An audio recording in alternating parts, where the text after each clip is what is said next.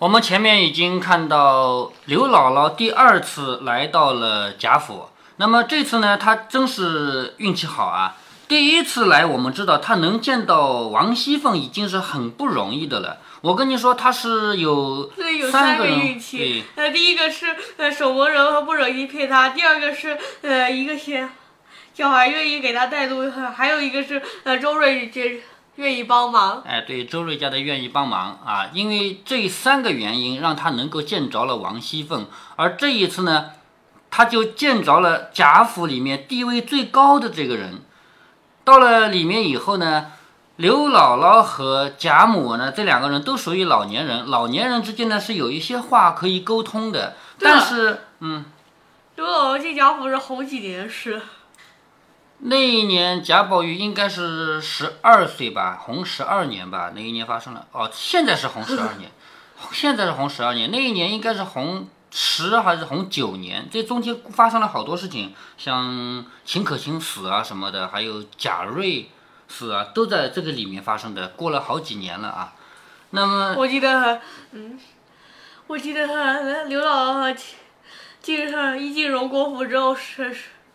呃，就是是那些很很多事啊，表表示贾府不该记得，后面我就不记得了。那我们现在来理一下啊，《红楼梦》中的这些大事儿。刘姥姥进贾府是洪八年，洪八年的春天，贾宝玉就做了一个梦，那是第五回嘛，是不是啊？做了一个梦，梦见金陵十二钗啊的这个判词啊，还有曲子啊，然后就刘姥姥。来了，然后呢，去看望薛宝钗，就是玉和金钗第一次就是见面，就一个挂在胸前的玉，还有一个挂在脖子上的金嘛。然后就是宝玉跟秦钟见面了，啊，一起上学。到了秋天，学校里打架；到了冬至那一天，贾瑞来勾搭王熙凤。然后贾瑞病重，洪九年，贾瑞去世的洪十年了，就过了两年了嘛。到了洪十年的冬底，冬要结束了。林黛玉回到扬州，然后林黛玉回扬州的这个时候呢，秦可卿死掉了，然后就造大观园，一直到十月份才造完，这是已经红十一年了嘛？红十一年十月份造完，然后红十二年故事一直都到现在还是红十二年，发现没有？这么多的事情就发生这一年里面。说真的，呃，前面的很，呃，脉络前面很清晰，后面呃就。呃，比较复杂的，因为前面都是呃，行没有几行字就要呃另起一行的啊，是这样的，因为到了洪十二年呢，很多很多事情在作者的笔下一件件写。这个要不要那再往后写点？嗯嗯，对呀，可以啊。那我们之前已经写到了什么？宝玉挨打，宝玉挨打以后，就是一好多人来看望他。人来看这个药还写什么？哎，对呀，有的送的药，有的哭一场啊什么的，是吧？然后还有有一个两个外面人来看他，就是那个叫傅秋芳家的人，是吧？一个姓傅的人家，傅家来了两个妈妈，是不是啊？是吧？两两个妈妈来看望他，然后说清场连夜跟巧见梅花落，不都是贾贾宝玉挨打以后的事吗？对吧？然后是梨香院。他发现原来有人是不为他流泪的，这也是挨打以后的事情。然后是海棠社菊花题，就这么多，是不是啊？好，就是梅花落，梅花落还有什么？梅花落和什么？莲叶根吧。啊，莲叶根，莲叶根。这些吧。嗯，对，然后是林冠不给他唱戏。这些呃说完好像，呃关于失败成长，对对对，这是失败学嘛，对吧？失败学好，然后就是你干脆知道失失败学失败学好了，嗯呃脉络总要简单点。然后菊花诗，不是不是写海棠诗吗？啊，海棠诗，海棠诗，螃蟹叶，菊花诗，嗯，菊花诗，螃蟹蛹。不是还有螃蟹叶吗？螃蟹叶啊，好，然后就刘姥姥二次来了是吧？二进贾府，对吧？好，我们理完了这个脉络了啊，我们继续来读。洪十二年发生的事情非常多，我前面就跟你说过啊，作者在写到他生活中最快乐的那一段时间的时候，他会细细的、细细的写。于是我们发现，自从他们一这么多姐妹们一起进入了大观园以后，时间就变慢了。好，下面看他们吃饭啊，贾母啊、刘姥姥他们都吃饭。凤姐知道合了贾母的心，吃了饭便又打发过来。这句话是什么意思呢？以往啊，他们是吃饭都是分开的。比如说贾母吃饭的时候，那王夫人啊、凤姐只能是在旁边伺候，对不对？然后王夫人去吃饭，然后王熙凤去吃饭，对吧？那么吃完饭以后，是不是还要走到一起来呢？就不一定了。但是这次不一样，这次因为刚刚留下一个客人刘姥姥嘛，所以呢，凤姐知道。这个热闹又马上要开始了，所以她吃了饭又过来。鸳鸯忙令婆子带了刘姥姥去洗了澡。你看，在他们家是要洗洗澡的，因为乡下人整天在泥巴地里干活，可能身上也干净不了嘛。洗澡呢，自己挑了两件随常的衣服，另给刘姥姥换上。就是刘姥姥来是没打算过夜的，她没衣服呀，是不是？所以呢，是鸳鸯挑了两件随便平常的衣服啊，给刘姥姥换上。那刘姥姥哪里见过这般？呃，就是贾母平常的衣服，她呃，在刘姥姥眼里是呃，也算是特别好的。那当然了。那刘姥姥如何见过这般形式？忙换了衣裳出来，坐在贾母的榻前。好，贾母这个人，她是直接坐在榻上面的，对不对啊？那别人呢，有的就坐旁边，有的坐坐在，就是离开她，有的近，有的远。刘姥姥来坐在贾母的榻前，又搜寻出话出来，就是她又要讲故事了吗？前面我们知道刘姥姥讲了好多故事，那像贾母这样的人，从来就没有离开过自己家的，从来不知道外面什么样子的，她当然没听过了。所以好听嘛，爱听嘛。那刘姥姥又搜寻了一些内容出来讲。彼时宝玉姊妹们也都在这里坐着，他们何曾听过这些话？自觉比那些古墓先生说的书还好听。什么叫古墓先生呢？就是瞎子。瞎子讲故事呢，一般来说要讲的好听一点，要不然人家谁来听你的？是不是啊？那么这里说的古墓先生就是指的说书人，就是他们觉得刘姥姥讲的故事比那个说书人说的还好听。那是不是刘姥姥讲的故事真的比说书人好听呢？其实倒也不一定，因为说书人讲的故事他们听多了嘛，对不对？但是刘姥姥这种人，他们第一次碰到。那刘姥姥虽然是个村野人，却生来有些见识。好，这个见识跟读书不一样。你读书读一辈子也不一定有见识，见识是要在人世间去思考、去体会的。所以呢，他年纪大嘛，他有见识。况且年纪老了，事情上是经历过的，就是这个世界上的这些事啊，他都懂。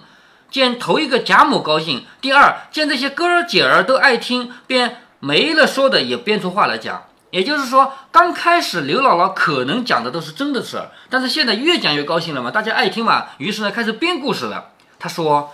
我们村庄上啊，种地种菜，每年每日啊，春夏秋冬，风里雨里，哪有个坐着的空啊？天天都在这个地头上做歇马凉亭。什么叫歇马凉亭啊？就是我们干活的时候稍微停留一下，休息一下，这个就就算休息了，是不是啊？我们哪有时间像咱们现在这样坐下来啊？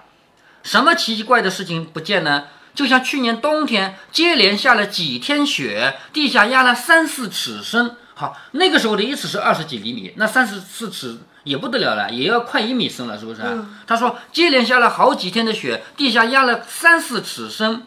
那天我起得早，相当于呃呃某些人身高一半。哎，对。那天我起得早，还没出房门，听到外面柴草响，就是外面哔噜哔啦有柴草的声音。我想必定是有人来偷柴草了吧？因为下雪天呢，柴草不容易拿出来。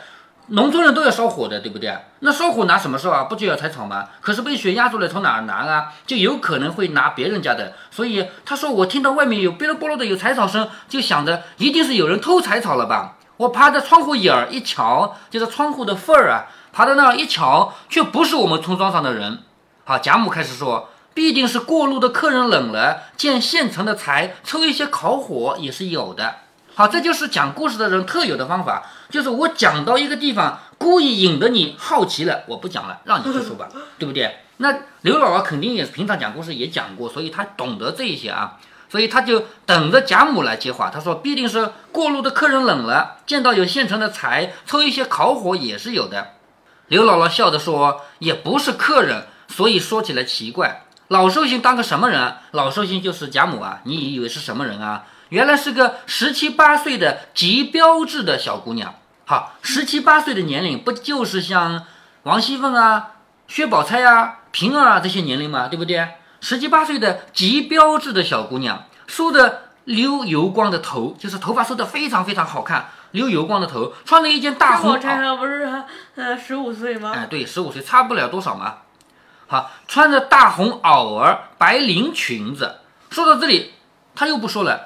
那么这个事情已经很奇怪了，为什么大雪天下了几天的雪，地上这么厚一层雪，有人会不穿棉袄啊，就在外面嘛？你说可能吗？这个，嗯，那个，呃，穿的是什么衣服？他穿的是大红的袄，袄就是比较薄的呀，白绫的裙子呀。绫是什么？绫是很薄很薄的丝绸呀。穿这个东西不要冻死人的吗？是不是？对了，啊，呃，穿这么好的衣服，呃，也不像，呃，是穷人哈。呃，按理来说哈，这样的人和家和女孩他是呃不会出来的。对呀，所以说刘姥姥是胡说八道嘛。回目就说了，村姥姥信口开河嘛，对不对？他说穿着大红的袄，白绫的裙子。刚说到这里，忽然听外面有人吵嚷起来，又说不相干的，别吓着老太太。也就是说，这个故事讲着讲着，外面有人吵了，哎呀，很热闹，很热闹。还有人说不想看，别吓着老太太。好，说明有什么不好的事发生了。好的事会吓着老太太吗？不会，哎，不会。有什么不好的事发生了？贾母等听了，忙问怎么了。丫鬟回说，南院马棚里走了水。什么叫走了水？你知道吗？不知道。隐晦的说法，失火了。失火这个说法太难听了，是吧？因为谁都不想自己家失火嘛。所以失火叫走水啊，这个换一种说法比较隐晦，说南院的马棚里走的水，不相干。作者的吊胃口吧？哎，对，说不相干，已经救下去了。贾母是最胆小的，听了这个话，忙起身扶了出来，在廊上看，只见东南上火光油亮，就是往东南方向看，还有火光的，还亮的。贾母吓得口内念佛，忙命人去火神跟前烧香。也就是说，这种事情赶紧要去拜拜火神。求他不要再烧了，对不对？忙命人去火神跟前烧香，王夫人等也忙。火神是那那火的星君吗？嗯，大概是吧。那个是《西游记》里的名字啊。王夫人等也都忙过来请安，又回说已经下去了，老太太请进房里吧。也就是说前面的火已经灭掉了嘛，你就放心吧，回房里去吧。贾母足的看着火光熄了，就是贾母舍不得回来，一直看看着火光熄了，才领众人进来。啊，我们知道啊，失火这种事情不是好玩的啊。咱们现在这个房子，因为是钢筋水泥的，所以还稍微好一点。但是，一旦失火，一栋房子没了，往往就是这样的，是不是啊？那古代的房子呢，是木头结构的，那一失火的话，就是整个村子没了。你还记得《红楼梦》第一回里面吗？对不对？就是一说整个一条街没了呀，因为那个时候房子全是木结构的，对不对？咱们现在因为是。钢筋水泥，而且咱们现在有这个消防设施也做得好，每一栋楼旁边都有消防栓，而且消防车你打完电话几秒钟它就出发了，是不是？所以这样讲，依然我们要防火，因为火这个东西太危险了。所以贾母这么大年纪，她是很怕的，她一直站在那里不肯走，一直看到火光熄了才领人进来。宝玉忙问刘姥姥说：“那个女孩大雪地里做什么出差的？”就贾宝玉是最关心外面的女孩子的，在大雪天这么冷的天里面，她连棉袄都没有，穿的是白绫的袄子，就是那么薄的丝绸的衣服，是不是啊？那这样的女孩子，贾宝玉能不关心吗？所以一火熄了回来了，赶紧拉着刘姥姥就问那个女孩在大雪地里做什么要抽彩啊？倘或冻出病来呢？就如果她冻出病来呢？这个时候贾母说，都是刚才说柴草惹出火来了，还问呢？好，不许讲这个故事了。因为刚才讲到采草，还讲到是不是冷了要烤火？你看外面就失火了，就是因为我们说话太不在意了，是不是啊？是吧？你还问呢？别说这个了，再说别的吧。宝玉听着，心里虽然不开心，但也只好罢了。那这个时候只好不问了，还能够老太太不让问，还能问吗？对不对？刘姥姥便又想了一篇。好，刘姥姥这个人脑子一转，又想了一个故事。你听听看，这个故事讲的是什么啊？我先读给你听。他说。我们庄子东边的庄上，就是我们村子东边还有一个村啊，在那个庄上有一个老奶奶，今年九十多岁了，好，你听好啊，一个老奶奶今年九十多岁了，她天天吃斋念佛，随之就感动了观音菩萨，夜里来托梦说：“你这样虔心，就是你这样虔诚啊，原来你是不该有后代的，就是你要绝后，就是你这个人命中就不该有后代。但是呢，因为你每天都念佛，所以呢，你感动了我，我就奏明了玉皇，给你一个孙子吧。这个老奶奶只有一个儿子。”这个儿子也只有一个儿子，好容易养到十七八岁死了。就是这个老奶奶为什么说她绝后没有后代啊？因为她只有一个孙子，这个孙子养到十七八岁那年已经死了，她哭的什么似的。后来果然又养了一个，如今才十三四岁，生的雪团儿一样，聪明伶俐非常。可见这些神佛都是有的。好，你想一想，刘姥姥讲的这个故事说的是谁？嗯，啊，谁？贾宝玉吗？贾宝玉是这个故事里的谁？呃，那个孙子，哎，对对，他讲的这个老奶奶就是贾母啊，知道吧？说贾母，但是贾母有两个儿子。哎，对这个话呢，就是有一点偏差啊。但是他知道贾宝玉原来是有一个哥哥的，在十几岁上面死了，是不是？他知道的，所以他说这个老奶奶，你看啊，本来她只有一个孙子，这个孙子好容易养到十七八岁死了，哭得跟什么似的。本来是不该有后代的，因为他整天念经，已经感动了观音菩萨，然后观音菩萨就去告诉玉皇大帝说，再给他一个孙子吧。于是就生了第二个孙子，现在十三四岁，生得像雪团儿一样，就是白白的嘛，聪明伶俐非常。说的就是贾母，说你是个好人啊，你已经感动观音菩萨了，是不是这个话？所以刘姥姥这个故事，你初一听你觉得瞎编的，实际上刘姥姥在挑什么？在挑贾母最爱听的话说。贾母听到这个话当然开心了。虽然贾母不知道她讲的是自己啊，但是隐隐中就觉得这个命运好像是我呀。你还记得在你上幼儿园小班的那一年，你妈妈的奶奶去世，也就是你外公的妈妈，你外公的妈妈搞得清吗？外公的妈妈去世那一年，我们一家子都过去的，就是有丧事都要过去的嘛。你还记得？哦，你可能不记得了啊。他们家就是是不是？呃，呃，是不是待了三天？哎，对，在那待三天呢。其中第二天的下午，是不是？嗯嗯，呃呃，在幼儿园早退的。哎，对呀、早退啊，这个没关系了，请假的啊。其中第二天的下午有一个戏，也就是说丧事不是办三天吗？是不是？这三天里面有各种各样的仪式，其中第二天的下午是唱戏，而唱戏的内容是什么呢？是有一个老奶奶，她生了四个儿子，后来四个儿子全当官了。为什么会唱这个戏？你知道吗？不知道。因为你的外公兄弟四个呀，你知道吗？你的外公就是四个兄弟的老大，还有三个弟弟，而刚刚去世的这个是你外公的妈妈吗，其实就是戏里的老奶奶呀，知道了吗？所以他唱戏，在谁家唱什么戏都有准备的。如果这个人家是三个儿子，那一个戏里面肯定是三个，明白了吧？所以自古以来就有这样。假如我花钱请人唱戏啊，就不一定要丧事才唱戏，平常也可以唱戏的啊。假如我花钱请人唱戏，但那是现在还要当官这回事吗？当官你怎么不当官啊？常州市市长不是官吗？啊，对不对？